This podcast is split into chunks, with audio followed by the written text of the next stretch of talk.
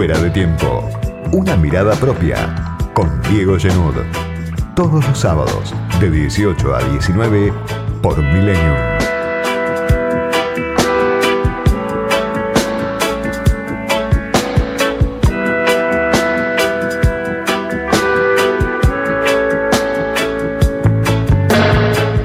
Algo falla en los movimientos de Alberto Fernández. El presidente no quiere repetir la historia, pero por momentos parece que proyecta una remake de clase B. Está pasando con el caso Vicentín. El anuncio que hizo el presidente esta semana de la intervención en la serialera de capitales en su origen, capitales nacionales, junto a Gabriel Delgado, que es un técnico muy respetado por el mundo del agronegocio, junto a Matías Culfas, el ministro de la Producción, junto a Anabel Fernández Agasti, la senadora de la Cámpora.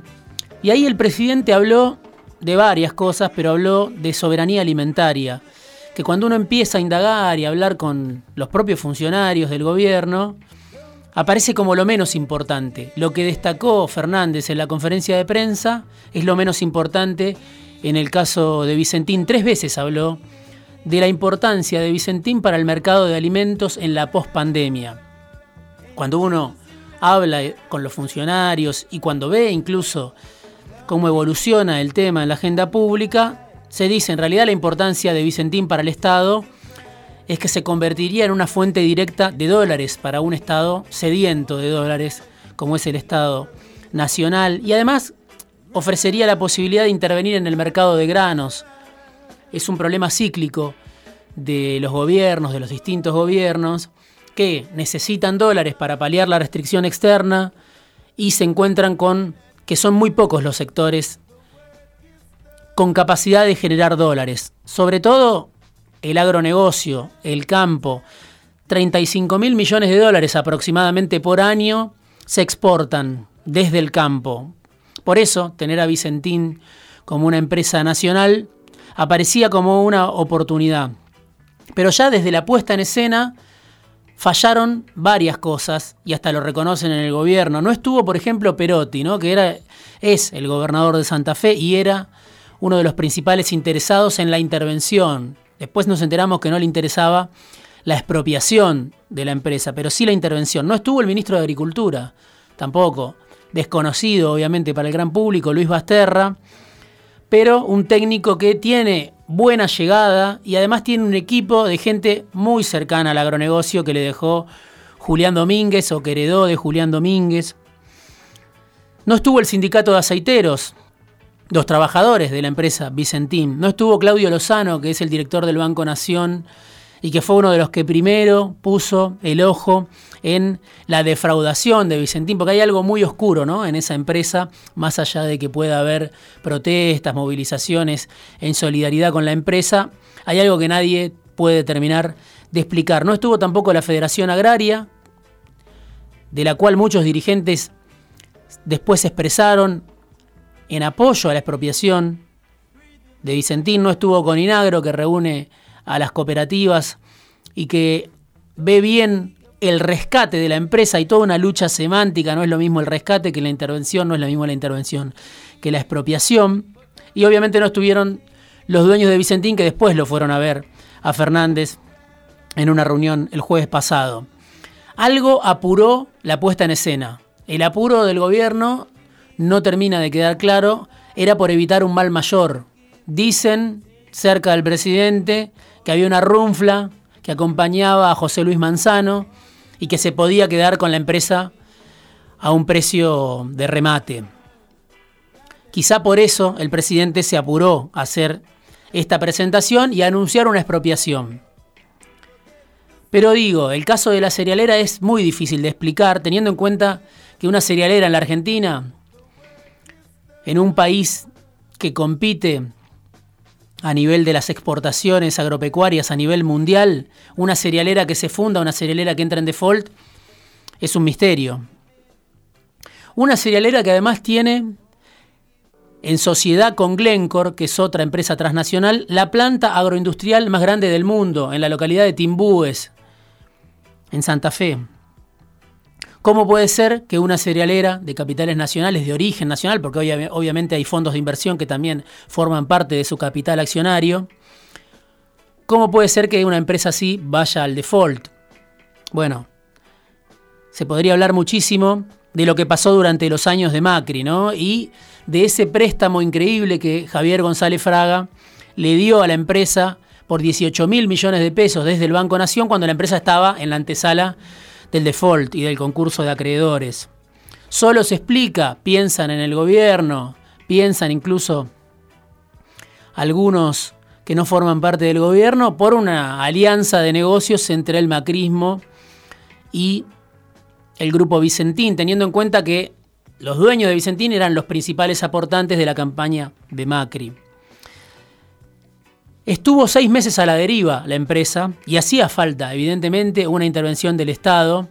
El mercado no, pudo resolver el problema de Vicentín, quedó un tendal de heridos, quedaron 2.600 productores sin cobrar y además quedaron los bancos, que son los primeros que ahora, los primeros que ahora hacen cola para, para tratar de cobrar. Los que apoyan la intervención del Estado y la expropiación del Estado son los bancos transnacionales porque de esa deuda de 1.500 millones de dólares hay una parte que tiene que ver con el Estado y hay otra parte que tiene que ver con los bancos transnacionales que lo que quieren es cobrar, no les importa quién les paga. Es un mercado, por supuesto, según el informe técnico que, apoyaba el proyecto de intervención y, y de expropiación, el informe técnico que hizo el gobierno es un mercado hiperconcentrado. Las principales cuatro empresas agroexportadoras explican el 48% de las ventas externas totales de la Argentina en 2019, cuatro empresas, y las 10 principales empresas representan el 91% del total del negocio. Entre esas 10 empresas abundan los capitales transnacionales, Cargill, Bunge, Nidera, y también hay empresas de capitales nacionales como puede ser Aceitera General de ESA, como puede ser Molinos Agro, como puede ser la propia Vicentín. Pero claro, Alberto Fernández de repente queda envuelto en una película donde parece que quiere avanzar y retrocede. Raro para un profesor de derecho penal que se anuncie la expropiación en el medio de un concurso de acreedores, que recién después, dos o tres días después, se vaya a intentar conseguir el aval del juez de la causa que lleva adelante el concurso de acreedores. Y bueno, y después la ola de indignación, de reclamos en el Círculo Rojo, en el mundo empresario, y también con protestas en las localidades de Avellaneda, de Reconquista, en la zona, donde Vicentín es bastante más que su presente. Vicentín es más que los hermanos Nardelli, que el Beto Padoan, que están totalmente desprestigiados incluso en Rosario y en Santa Fe. Son 90 años de historia y entonces se mezcla, es difícil distinguir no son solamente sus directivos, los que se beneficiaron con el macrismo, los que recibieron ese préstamo siendo ya una empresa insolvente, los que aportaron a la campaña de Macri. Es más que eso, la historia de Vicentín, y es una historia que desde Buenos Aires a veces es difícil de ver o de conocer. Pero dice el sindicato de aceiteros y desmontadores de Reconquista, por ejemplo, a partir de las protestas que hubo en los últimos días, de la oposición al gobierno. ¿Dónde estaban estos dirigentes políticos cuando las millonarias inversiones que se hicieron en sus plantas no fueron en Avellaneda, sino en el sur de la provincia? ¿Qué opinan de que esas inversiones se realizaron gracias a los préstamos del Estado y al financiamiento de los productores a los que Vicentín les dejó de pagar? Esa dirigencia política que hoy, por ejemplo, el intendente de Avellaneda se monta en una ola de reclamos o impulsa una ola de reclamos, no mostró, dice el sindicato de aceiteros, ningún apoyo ni solidaridad con las familias que perdían su fuente laboral, ni se preocuparon por la desinversión en la zona. Seis meses llevaba Vicentín en default y por eso es también inexplicable que el gobierno quede en una posición incómoda cuando tenía quizá todo servido para entrar con consenso a esta intervención, a este proceso de expropiación. Habrá que verlo, todavía no está claro. Tampoco está claro cuál es el sentido que le dará Gabriel Delgado, que insisto, es un técnico muy bien visto por el agronegocio, a la intervención. Porque algunos dicen la intervención tiene que servir para investigar el fraude, para investigar cómo fue posible que Vicentín entrara en default teniendo los subsidios que tenía no solo del Banco Nación, del Banco Ciudad, del Banco de la Provincia de Santa Fe, del Vice. ¿A dónde fue toda esa plata? Esa es una gran pregunta y algunos piensan, ya no solo en el gobierno, sino gente que está interesada en que Vicentín se convierta en una empresa de capitales nacionales, pero además con presencia del Estado, bueno, piensan que todo ese dinero se fue como parte de un proceso de fuga donde los dueños de Vicentín querían vaciar la empresa. Necesita Vicentín en el proceso que empieza a partir de ahora, además, que los productores le vendan el cereal. Algo que hay que verlo porque dicen algunos exfuncionarios también, para un productor es casi como entregar a la madre, entregar el cereal. Bueno, hay que ver si eso, si no tiene consenso, se logra o no.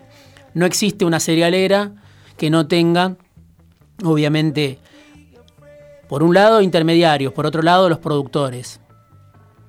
Desde afuera se dice que Alberto es rehén de Cristina, ¿no? Si uno lee los diarios, mira la opinión de los columnistas que influyen en el círculo rojo, de los voceros empresarios, Alberto hace esto, se larga a una cruzada expropiadora porque es un rehén de Cristina. Están adentro también del gobierno los que piensan que en realidad Alberto hace equilibrio. Acelera con este proyecto de expropiación y después vuelve atrás para hacer un equilibrio entre el cristinismo, un equilibrio muy difícil, entre el cristinismo y el establishment. Claro, paga un costo altísimo el presidente porque pone el cuerpo, pone la cara, dice una cosa y después encuentra dificultades para cumplir con lo que se propone. Y están también en el gobierno, o en la alianza oficialista, mejor dicho, los que advierten que este paso en falso de Fernández, de anunciar una cosa y después encontrarse frente a una ola de reclamos, no solo de sus opositores, sino de, sus propios aliados, como el gobernador Perotti, que no quiere la expropiación, ese paso en falso es responsabilidad pura del presidente. Claro, al presidente le puede servir incluso decir, bueno, es Cristina la que me lleva, aunque él lo desmienta en público y nadie le crea, le puede servir al presidente quedar como víctima de Cristina cuando comete un error. Pero así como el kirchnerismo obviamente estatizó empresas como IPF, como Aerolíneas Argentina, como la propia Chicone, así también Cristina puso al frente de IPF a Galuccio, que era un técnico del sector privado, que venía de Schulenberg que venía de la IPF de Estensoro, de la IPF menemista. Así también Cristina recomendó ahora a Sergio Fronti, que es el nuevo CEO de IPF y que es un tipo del sector privado, con lógica del sector privado, también con un paso por la IPF de Galucho y la IPF de Estensoro. Y así como Cristina fue a una confrontación con el campo, después nombró a un tipo que se llamaba Julián Domínguez como ministro de Agricultura, que recompuso la relación con el sector agropecuario. Terminó Julián Domínguez presentando el programa agroalimentario Argentina 2020 con la mesa de enlace en Tecnópolis. Un dato perdido en la historia, pero que tiene que ver con cómo, después de la gran batalla por el campo que el kirchnerismo perdió en ese momento por la resolución 125, Cristina dio marcha atrás y puso a Julián Domínguez, que es un tipo elogiado por el mundo del agronegocio, por el sector privado. Terminó recomponiendo la relación. Entonces, de fondo, hoy lo que aparece es un presidente que a veces dice una cosa y hace otra, que dice o aparece diciendo una cosa y haciendo otra, que dice que no quiere ideas locas y al día siguiente anuncia una expropiación que le critican los mismos que antes se agarraban de su frase de que no quería ideas locas.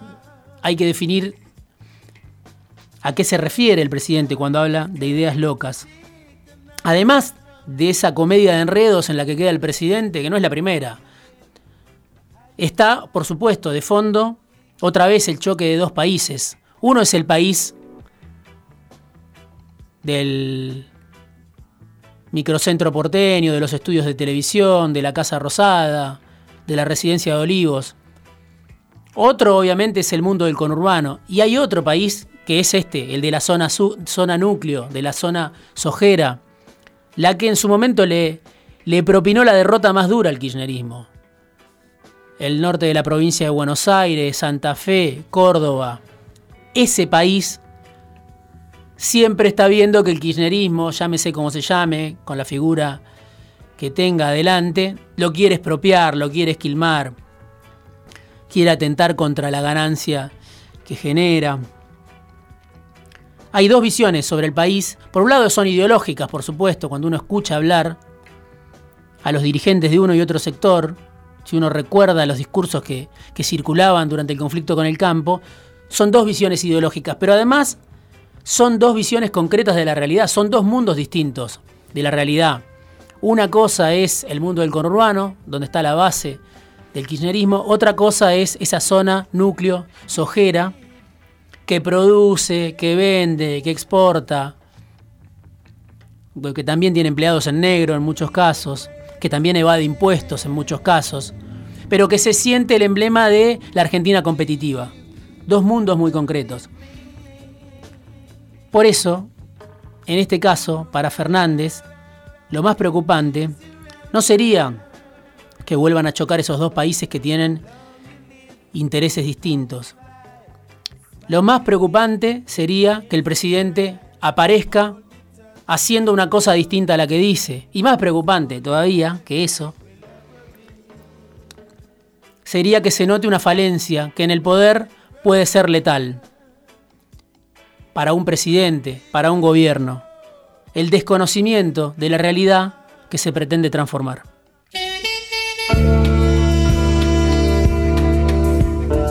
Opiniones, comentarios, críticas, sugerencias, escribinos por Twitter a arroba otro guion bajo periodista y arroba fuera de tiempo guion bajo. La calle Yuperra del medio encuentra Belvedere,